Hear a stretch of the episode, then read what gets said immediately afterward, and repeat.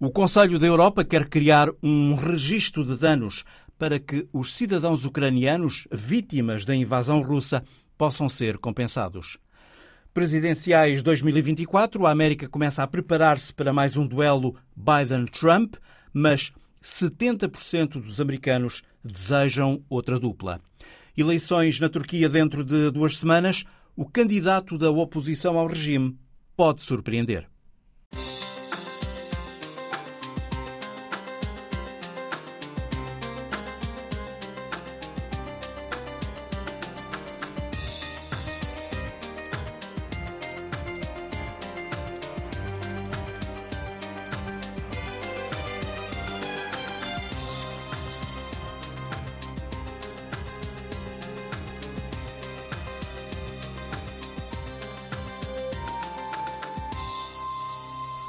Conselho da Europa, com sede em Estrasburgo, conselho de que fazem parte 46 países europeus, prepara-se para aprovar a criação de um mecanismo que permita aos cidadãos ucranianos virem a ser ressarcidos pelos crimes cometidos durante a invasão russa.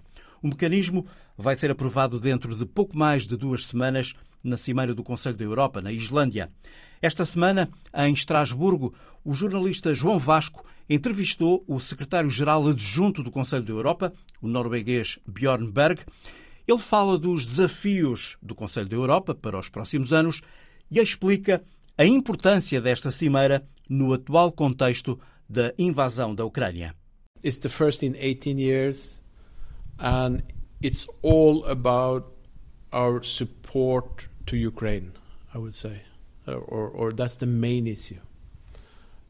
É a primeira cimeira em 18 anos e vai ser toda sobre o nosso apoio à Ucrânia. Ou é o ponto principal, digamos. A decisão mais importante será a criação de um registro dos danos causados pela Federação Russa à Ucrânia durante a atual agressão. Precisamos de criar este registro de danos para que se faça justiça. As pessoas vão poder fazer as suas queixas e reclamações e isso vai ficar registado num sítio específico. Estamos a trabalhar de forma muito próxima com as autoridades ucranianas na criação deste registro.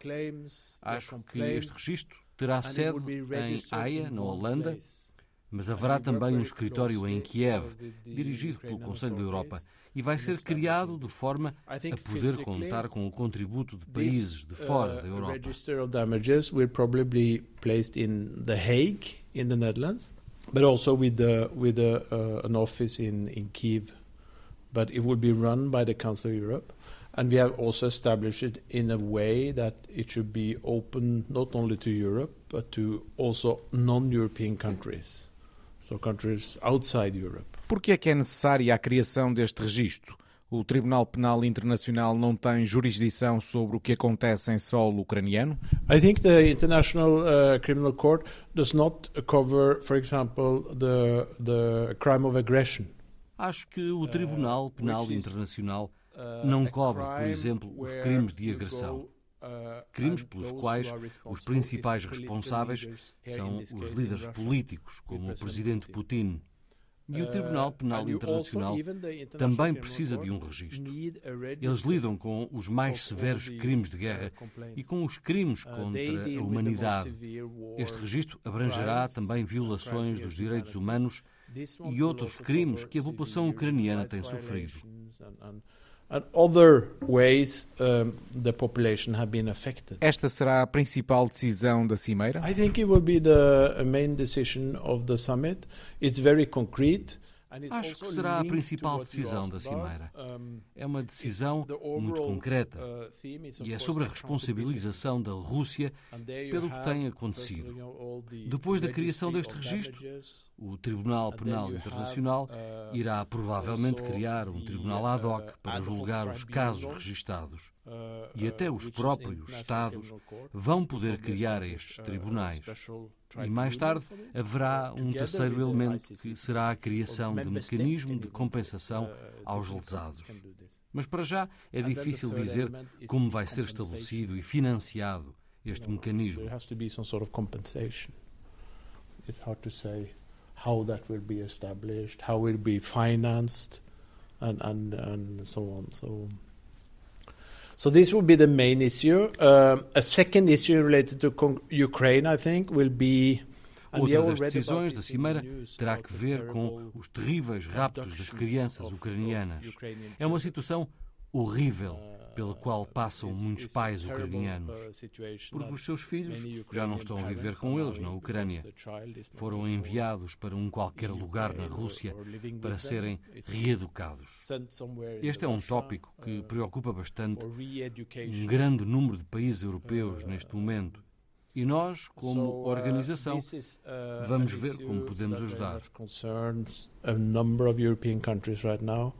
and, and we as an organization will also see how we can be of help in this situation. O Conselho da Europa conta com o apoio de países como a Turquia ou o Azerbaijão para decisões como esta? Yes, I think uh, in principle uh, you will see that all decisions taken uh, for the summit and also the declarations Sim, por princípio, vai haver que as principais decisões e declarações da Cimeira vão ser por consenso. Há uma possibilidade de podermos tomar essas decisões recorrendo ao voto, mas o nosso objetivo é demonstrarmos unidade. Passa por mostrarmos que os 46 Estados-membros do Conselho da Europa se conseguem unir em torno destas propostas. Ainda estamos em negociações e, neste momento, não consigo dizer se esse consenso será possível em torno da questão dos raptos, mas sobre a criação do registro de danos já é possível um entendimento entre os 46 países. And also uh, a declaration in regard to the uh, abducted children uh, is also something that is broad agreement, I think, among the 46 member states. Estão a usar a mesma tática diplomática que utilizaram para expulsar a Rússia do Conselho da Europa? Que tática é essa? Uh, Somos uma organização multilateral. Tudo resulta de discussões e negociações. É a nossa forma de trabalhar. Uh, Não teme que o Conselho, ao sentar à mesma mesa países democráticos e países menos democráticos, como a Turquia ou a Hungria, esteja a facilitar, como facilitou com a Rússia, com as consequências que sabemos? You know, we have 46 member states and what I said now, these challenges Temos 46 membros e os desafios de que falei atrás são para todos os países, não apenas para um pequeno grupo de países. Claro que há vários graus mas é um desafio para todos. E isto conduz-me a outro ponto, que será também um dos principais da Cimeira. Provavelmente os países vão comprometer-se a adotar um conjunto de princípios democráticos claros. Princípios que devem ser adotados em uníssono por todas as democracias europeias.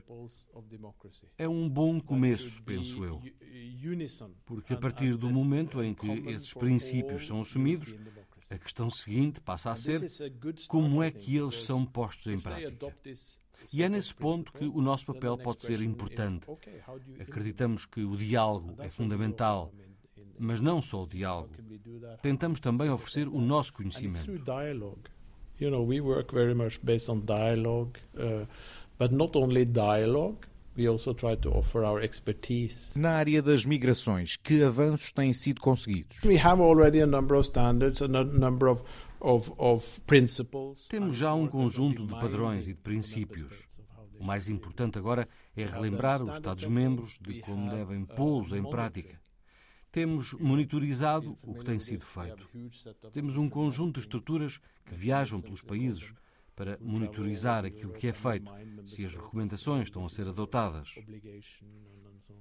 E aqui temos de falar de outro tópico determinante, que é o da cooperação e do auxílio. Acredito que esta parte será ainda mais importante nos próximos anos, por causa dos retrocessos a que assistimos em algumas democracias. Temos de estar mais preparados para auxiliar os Estados-membros. Falou há pouco na questão do rapto das crianças ucranianas. O que é que pode ser feito em concreto para impedir novos raptos? Of course, it's very hard for us because Russia is not anymore a member. É difícil para nós, porque a Rússia já não é um membro do Conselho. Não temos o poder de influenciar diretamente os russos nesta questão. Mas há outras instituições que estão a trabalhar nisto.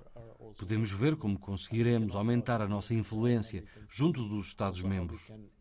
Na Ucrânia e noutros Estados-membros, temos um papel a desempenhar.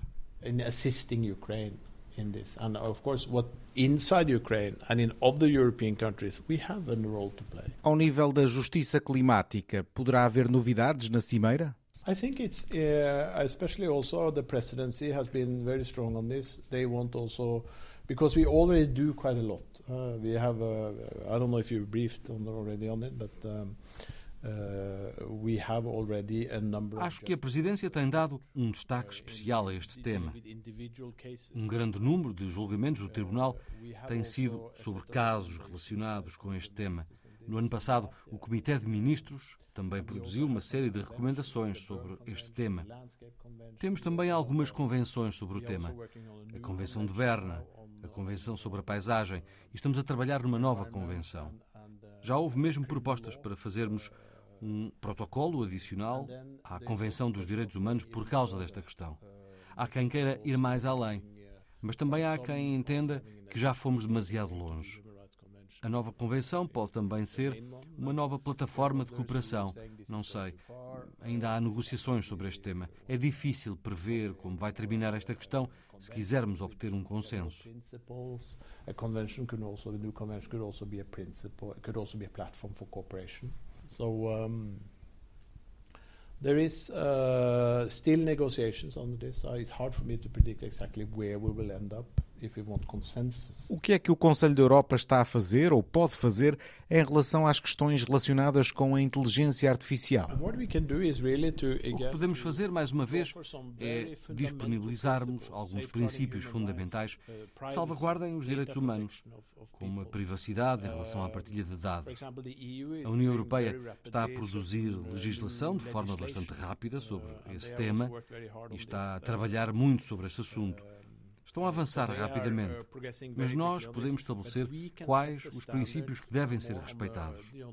Quando digo nós, falo toda a Europa e não apenas dos 27 países da União. E não nos podemos esquecer que quando avançamos para convenções em matérias como esta, muitos Estados de fora da Europa querem aderir. Acha que será fácil haver consenso sobre este tópico? Uh, Acho que sobre os princípios gerais podemos ter sucesso. Podemos chegar a um consenso. Temos de aguardar. Os nossos especialistas estão a debruçar-se sobre o tema. Acha que o Conselho da Europa pode vir a ter um novo membro em breve? Como está o processo de adesão do Kosovo? It's a long process. And uh, I say that because of experience when we took up other members and é um longo processo. Digo por experiência própria. Já houve uma decisão no sentido de pedir à Assembleia Parlamentar do Conselho que se pronuncie sobre o assunto. E isso pode demorar cerca de dois anos. É um processo minucioso e prolongado. Pode demorar algum tempo. Por princípio, estamos abertos a acolher todos os países europeus. Claro que hoje há dois países de fora por razões óbvias: a Rússia e a Bielorrússia. A Bielorrússia não faz parte do Conselho porque não aboliu a pena de morte. Mas o que é importante antes desta cimeira é a unidade. Belarus, because the death penalty and all the, the development in the country.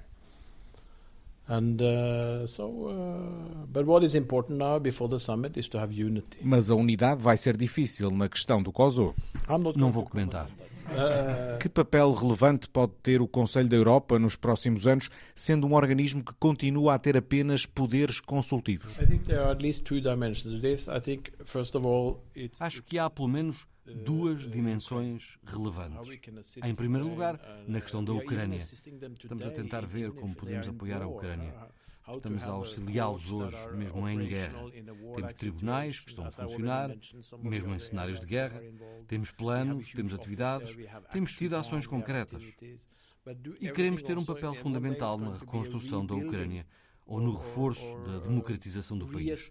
Podemos apoiar a nível nacional, mas também regional e local. Podemos ajudar também a Geórgia e a Moldávia países que fazem parte do Conselho e que vivem situações complexas. Talvez possamos fazer mais por estes países. Temos também os desafios nos Balcãs Ocidentais. Temos uma presença nestes países. Temos escritórios lá. Temos projetos de cooperação com estes países talvez possamos fazer mais por eles também. Da outra dimensão já falei bastante. Tem que ver com a resposta que podemos dar às questões que estão a minar e a ameaçar as democracias europeias hoje em dia. Esse é um grande desafio para todos nós nos dias que correm. Acho que temos um papel importante a desempenhar, com muitos diferentes tipos de iniciativas, atividades, visitas, todas estas coisas que tenho referido. E, claro, há todo o sistema de convenções. Temos de perceber como o conseguimos reforçar e como conseguimos avançar em tribunal, como a execução das sentenças. and with many different type of initiative, activities, dialogue, visits, offering our expertise, all these things I already referred to. And of course, it's the whole convention system, how we can even strengthen it further with the court, with the execution of the judgments, and, and, and so on. Entrevista conduzida por João Vasco, olhos postos na próxima cimeira do Conselho da Europa, na Islândia, dentro de pouco mais de duas semanas, dias 16 e 17. É recandidato. Joe Biden tem 80 anos é o presidente mais velho dos Estados Unidos e, se for reeleito nas eleições do próximo ano, em novembro, terminará o segundo mandato com 86 anos. Na passada terça-feira, durante o anúncio da recandidatura, disse aos eleitores que precisa de mais tempo para terminar o trabalho iniciado em 2020.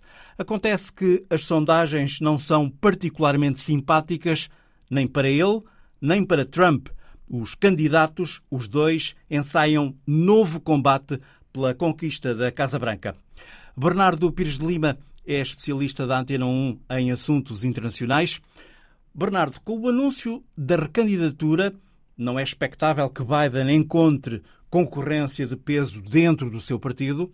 Passa-se o mesmo do lado republicano. Talvez Ron DeSantis possa fazer frente a Trump caso se apresente como candidato, mas o mais provável é voltarmos a ter a dupla Biden-Trump nas próximas eleições? Bom, eu diria que isso não é do agrado da esmagadora maioria dos americanos. Segundo as sondagens, 70% não, não estão confortáveis com a recandidatura democrata e mais de 60% também não estão confortáveis com a candidatura ou a recandidatura republicana. Portanto, vai um bocadinho ao arrepio das aspirações, das expectativas de renovação de um lado e do outro. De qualquer das maneiras, se formos aos militantes e àqueles que estão registados e que votam tradicionalmente nos dois partidos, percebemos que o nível de uh, apoio, aí sim, a cada um dos candidatos já é esmagador. 88% dos democratas dizem ir votar convictamente no Joe Biden e também uma grande percentagem de republicanos diz que está convictamente ao lado de Donald Trump. Isto não é exatamente simétrico, como nós sabemos, uma grande percentagem de apoio democrata ao Joe Biden passa muito mais por validar uh, o seu percurso, as suas políticas públicas e a sua uh, normalização, digamos, da praxis política a partir da Casa Branca e, uh, em relação àqueles que estão com Donald Trump, significa validar um conjunto de atitudes e um conjunto de, de práticas que passam por não reconhecer os resultados eleitorais das presidenciais de 2020, desculpabilizar a invasão do Capitólio, partilhar de teorias da conspiração, uh, quer internas, quer externas, uh, e validar todo o comportamento agressivo que vem uh, normalmente da boca do antigo presidente. Portanto, são apoios que têm uma natureza diferente. Depois, porque é que me parece que esta recandidatura democrata era inevitável? Primeiro, porque ela foi, de certa maneira, antecipada no discurso do Estado da União. Foi um discurso marcadamente de recandidatura.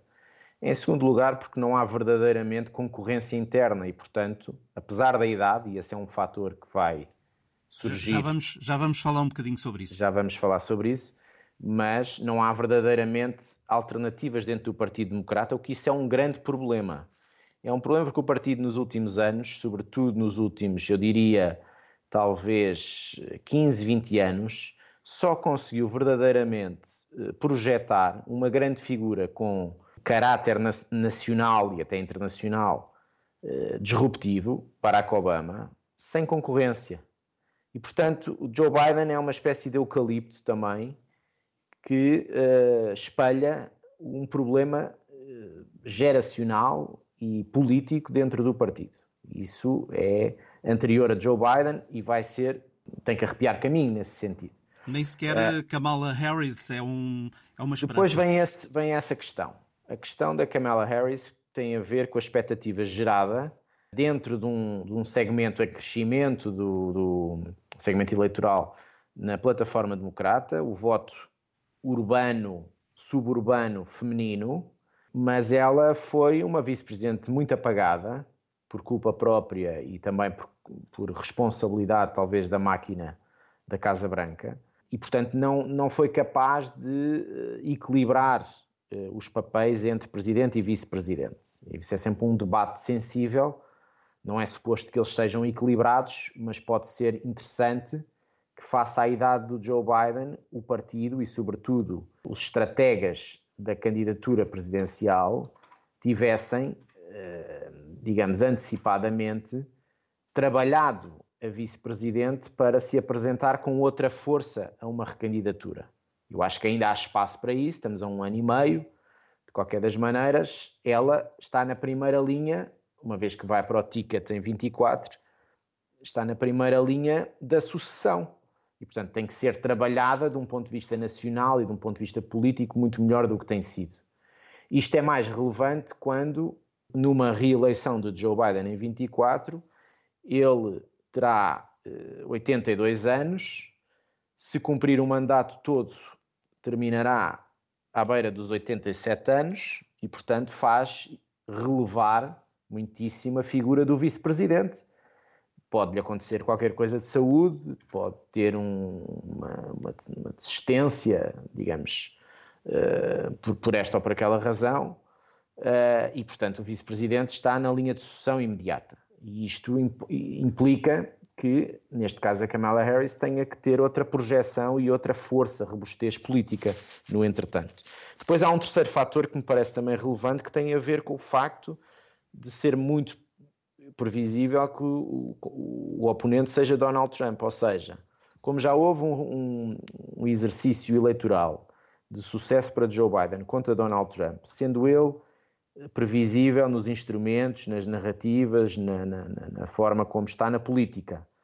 Uh, e isso já ter, uh, no fundo, sido reflexo de, uma, de um sucesso para os democratas em 2020, uh, o Joe Biden sentir-se-á mais confortável e toda essa entourage democrata avalia-o como um candidato mais seguro para enfrentar novamente aquele candidato que já foi derrotado em 2020. Eventualmente, se houvesse uma capacidade política muito eh, disruptiva do Ron DeSantis, sendo ele mais desconhecido, mais imprevisível e ainda por uh, definir, talvez eh, gerasse mais ansiedade nas hostes democratas para encontrar um candidato que lhe fizesse mais frente. E, portanto, assim é mais, é mais seguro no sentido em que se conhece o adversário, já se testou essa vitória e, portanto, é possível ir a jogo novamente com essas condições para ter sucesso. Vamos olhar, eh, Bernardo, aqui para a questão da idade, até que ponto a idade dos candidatos é de facto um tópico importante ou muito importante. E para situar os nossos ouvintes, eh, Joe Biden tem 80 anos, terá 82 em janeiro de 2025, portanto, na posse, se for reeleito. E Donald Trump é quatro anos mais novo, tem 76, terá 78 em 2025, se for um, eleito ou reeleito presidente, como quiserem. E, portanto, é um tópico importante na América. Bom, aparentemente, os estudos de opinião revelam preocupação com o facto dos dois partidos eh, do sistema não conseguirem renovar. Eu não queria criar nenhum tipo de estigma uh, geracional porque acho que os, os, direitos são plenos de recandidatura ou de candidatura, independentemente das idades. A Constituição apenas diz que tem que ter mais de 35 anos. Depois, parece-me que, do ponto de vista da, da saúde, é uma avaliação muito privada que cabe a cada um saber se tem as condições naquele momento para enfrentar a dureza de uma campanha eleitoral e o exercício do poder. E, eh, agora, as condições de saúde eh, são uh, prejudicadas em qualquer fase da vida.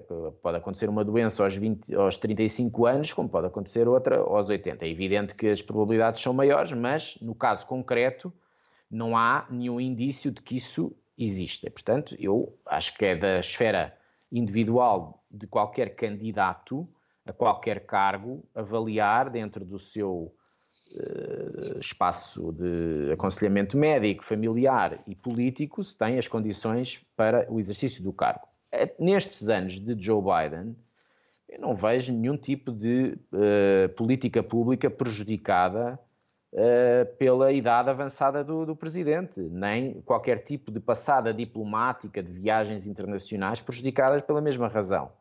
Aliás, o que me parece até é que, do ponto de vista das políticas públicas, a expectativa foi superada. Grandes pacotes legislativos de, de um volume histórico foram passados com, uma, com um debate polarizado no Congresso e, e outras dimensões de, diplomáticas internacionais, no momento de, de guerra na Europa, também não ficaram propriamente fragilizadas por qualquer tipo de avaliação negativa da saúde do Presidente. Portanto, não vejo que isso possa ser, na prática, uma questão aos dias de hoje. Agora, admito que, aos olhos uh, de outras gerações de eleitores, mais democratas do que republicanos, porque aí a, idade do Donald Trump não é propriamente um debate, não é? o, digamos, o, o, o facciosismo da falange republicana eh, capturada pelo trumpismo não eh, dá qualquer importância à idade do candidato, apenas valida tudo aquilo que ele diz e toda a forma como ele está na política. É isso que lhes interessa. E depois negar, através de um ódio e de uma agressividade, a legitimidade do exercício do poder por parte do atual presidente Joe Biden. No caso democrata, talvez a exigência seja maior, também porque a plataforma é mais heterogénea e o voto jovem é muito relevante, como aliás se viu no estancar da, dos danos nas intercalares de 2022. O eleitorado jovem é importantíssimo para a plataforma democrata, como é a classe média, como é o voto de, das mulheres e o voto, digamos, étnico, para ser mais generalista. Portanto, a partir daí as expectativas são mais plurais, no sentido em que esperam que o partido seja ou apresente uma oferta de candidatos mais coincidente com essa pluralidade de setores que fazem a plataforma democrata. O, o eleitor republicano é mais monotemático, monolítico, mais uh, eleitor masculino, neste caso mais classe baixa uh, de rendimentos e um voto sobretudo branco, mais rural do que urbano. Portanto, estamos, a, estamos a falar de uma sociologia de expectativas também diferente.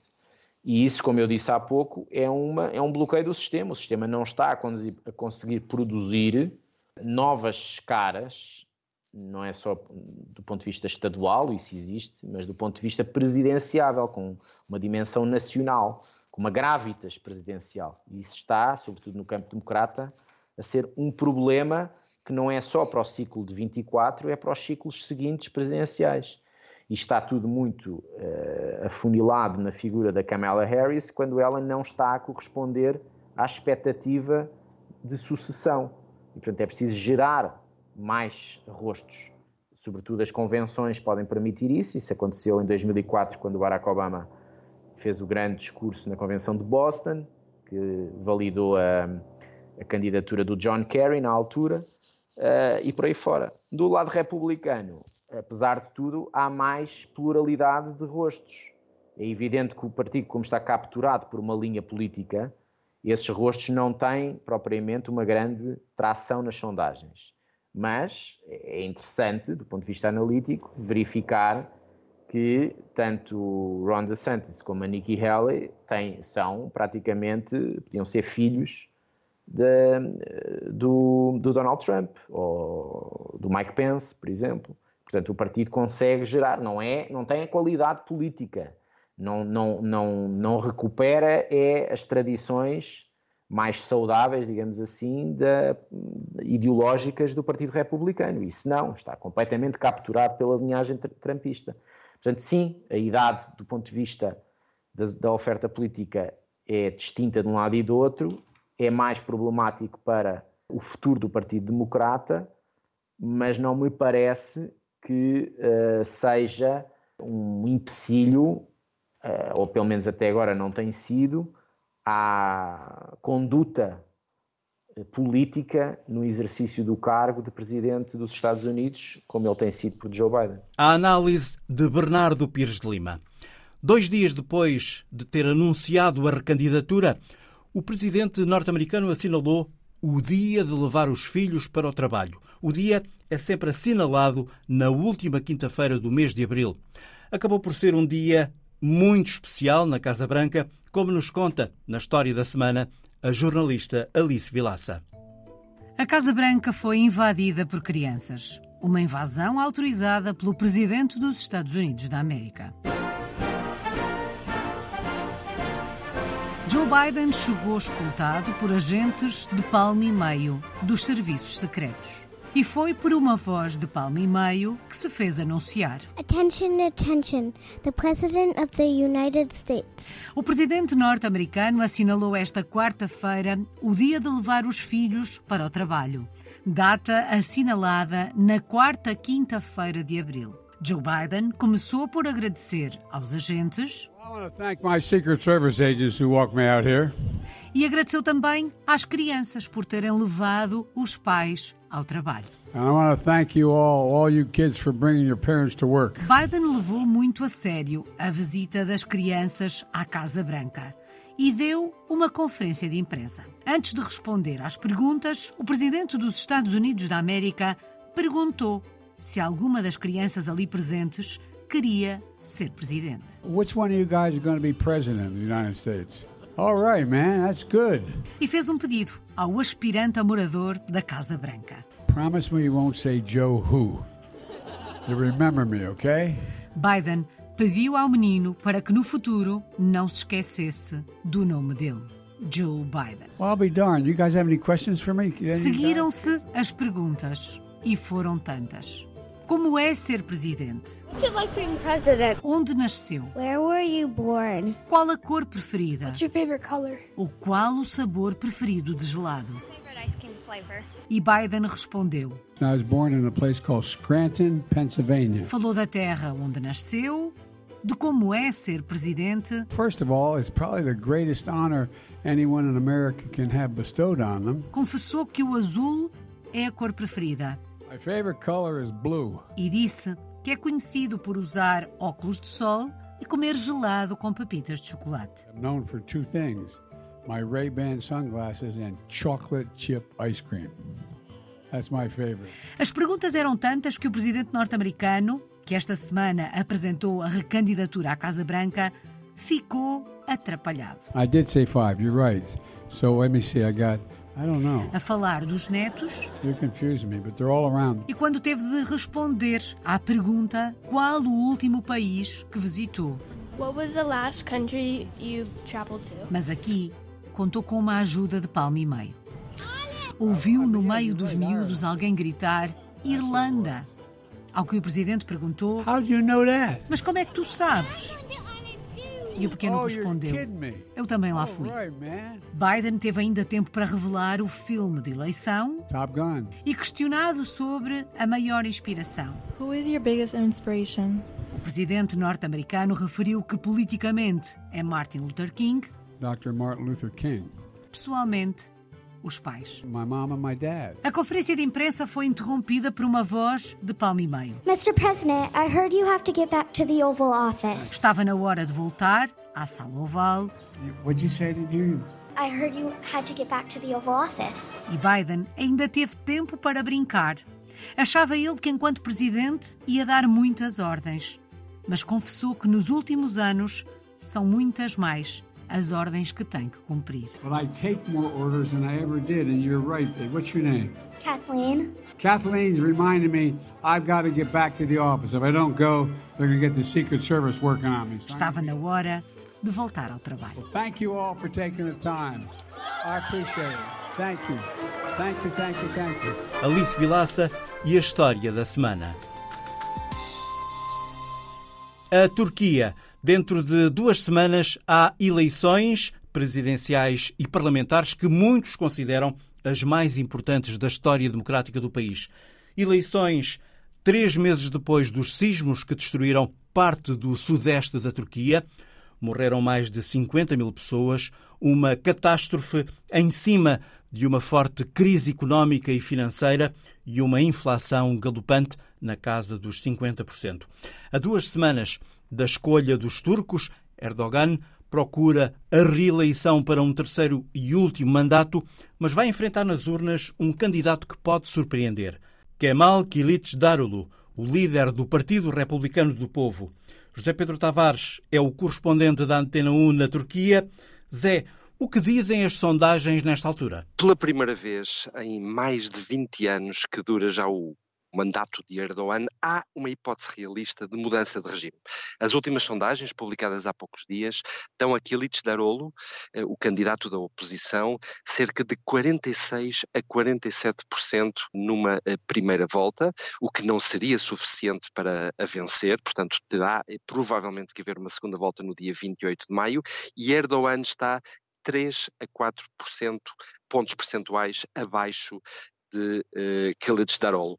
Apesar disso, as sondagens uh, na Turquia são notoriamente uh, eh, enfim, eh, pouco fiáveis, pelo que eh, os dois candidatos estarão a discutir a vitória. Mas isto em si é uma novidade, porque nos últimos 20 anos Erdogan tem arrasado em todas as eleições e só o facto de haver agora uma possibilidade de mudança, um candidato da oposição que discute taco a taco estas eleições com Erdogan, é uma novidade e um sinal de esperança para uh, muitos turcos, para metade de um país extraordinariamente polarizado hum. e que espera há muito uh, esta mudança. Quem é Kiritos Darolo? O que é que representa nestas eleições? Kılıçdaroğlu é o líder já há uh, eh, 10 anos do maior partido da, da, da oposição, uh, tem 74 anos, uh, é um funcionário público de carreira, sempre foi funcionário público, trabalhou no, no, Ministério das Finanças,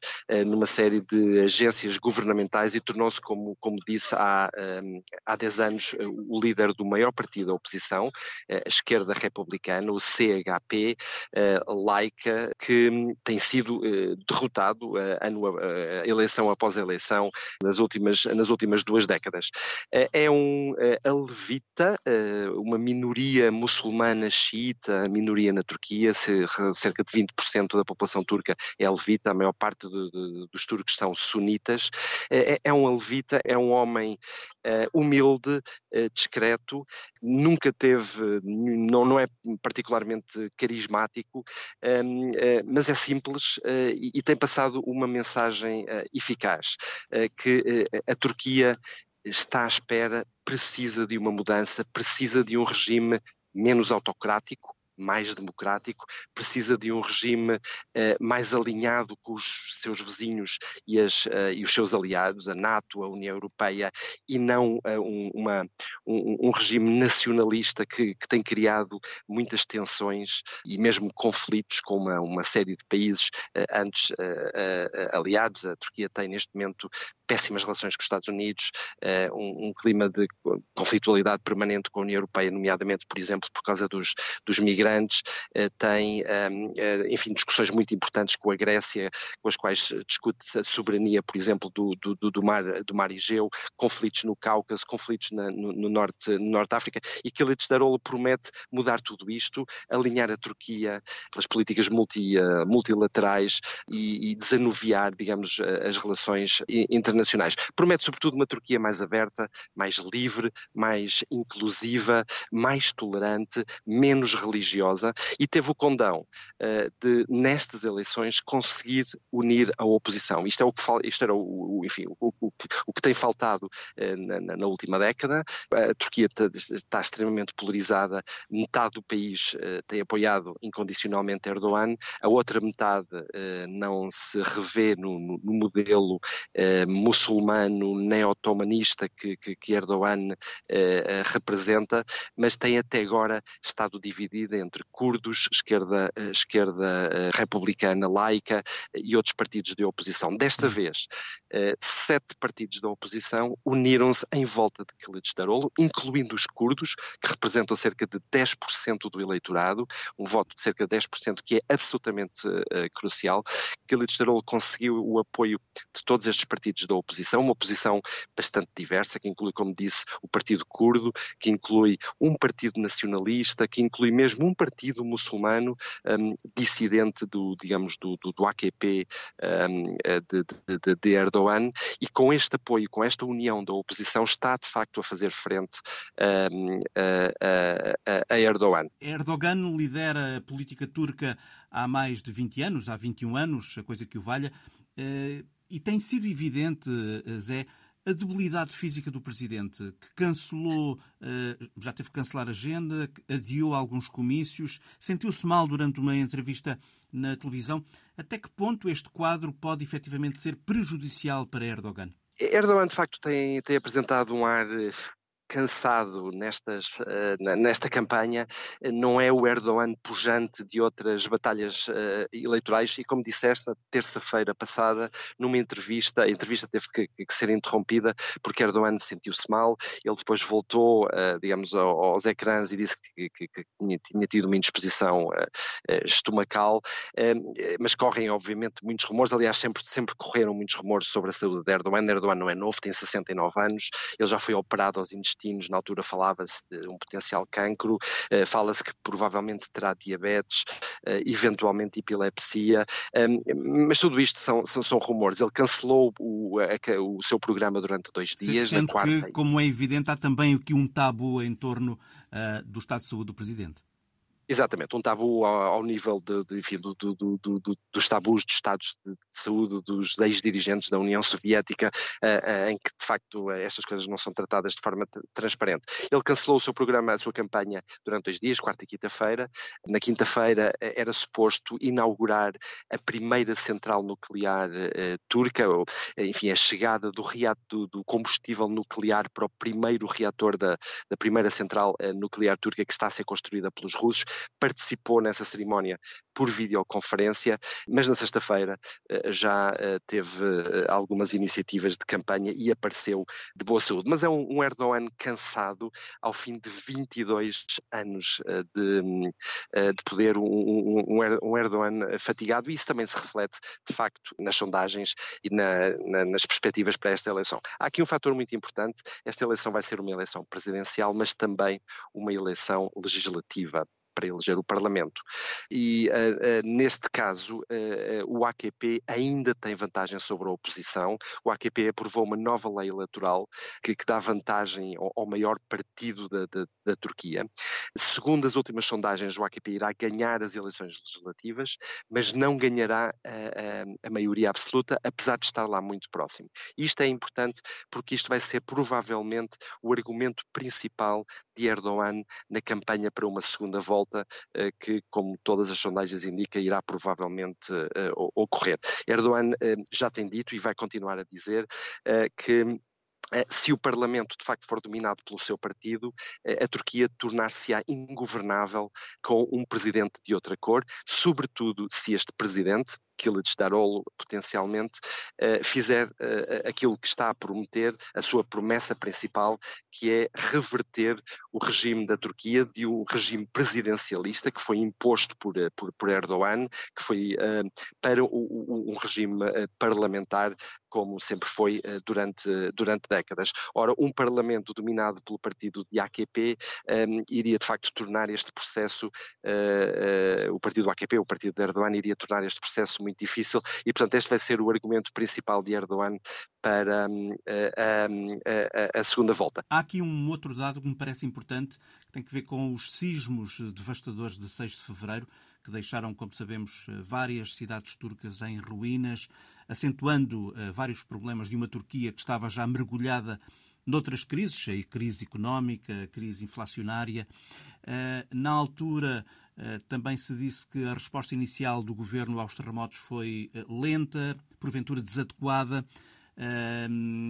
Zé, o presidente turco conseguiu, entretanto, dar uma resposta eficaz a isto, o suficiente para mobilizar o seu eleitorado? Tem tentado, uh, tem tentado e todos os dias oferece presentes e, e, e benesses eleitorais, presentes e benesses de, de, campanha.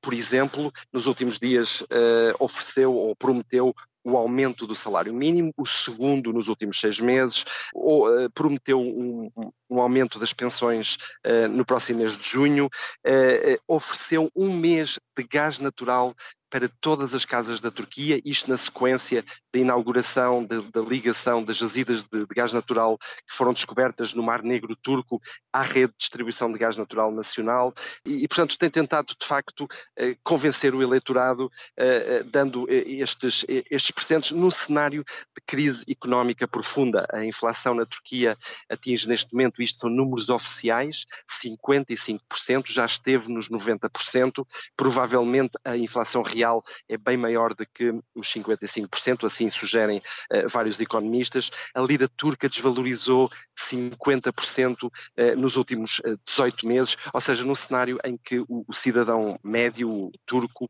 perdeu poder de compra e poder económico.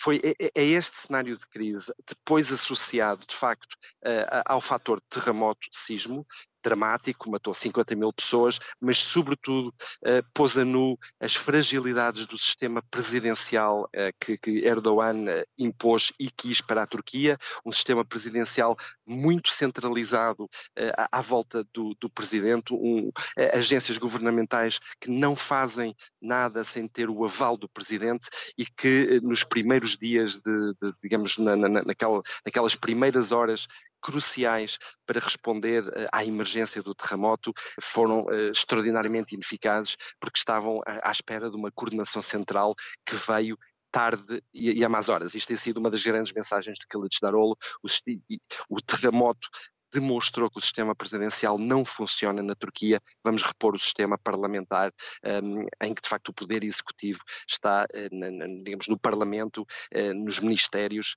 uh, e não na figura de uma única pessoa, o presidente, o todo-poderoso presidente, que neste momento é, um, é Erdogan. Portanto, este cenário de crise económica mais terremoto estão de facto a dificultar a, a, vida a Erdogan e explicam um pouco este cheiro de mudança que se sente uh, na Turquia. Aliás, o, o, slogan de Kılıçdaroğlu, do, do candidato da oposição, um, Sana Söz uh, Yeni Baharlar Gelecek, isto é um refrão de uma, de uma famosa can, uh, cantiga, canção turca que diz prometo-vos que a primavera regressará.